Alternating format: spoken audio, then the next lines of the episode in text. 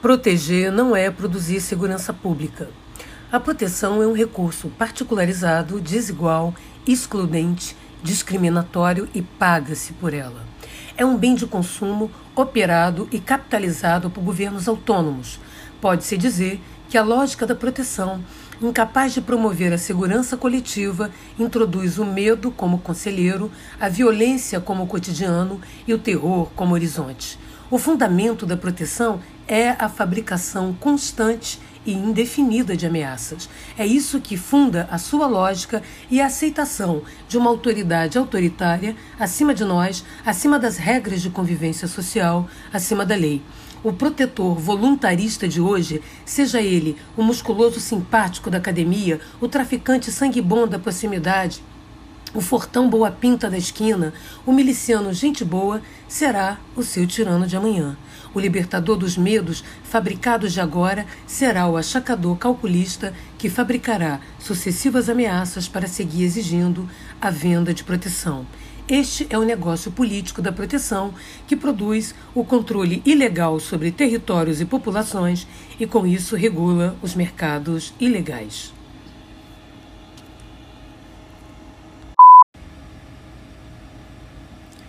A retórica da proteção faz crer, por exemplo, que se armar é a melhor solução, mas esconde da cidadania amedrontada e encolhida que a corrida armamentista deixa o cidadão armado cada vez mais vulnerável porque ele está obrigado a reagir sozinho, a produzir respostas desvantajosas, limitadas aos meios desiguais que cada um de nós dispomos.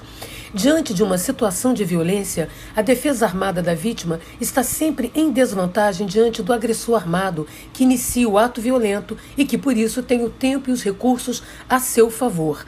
Na verdade, na violência do dia a dia, o ataque violento tende a ser sempre superior à defesa individual armada. O campo da segurança é o espaço do controle social pactuado e da regulação garantidora das liberdades de todos para todos. Suas ações preventivas de suas horas e repressivas são, por natureza, restritivas e invasivas. Por isso, essas devem ser consentidas pela sociedade e administradas pelo Estado.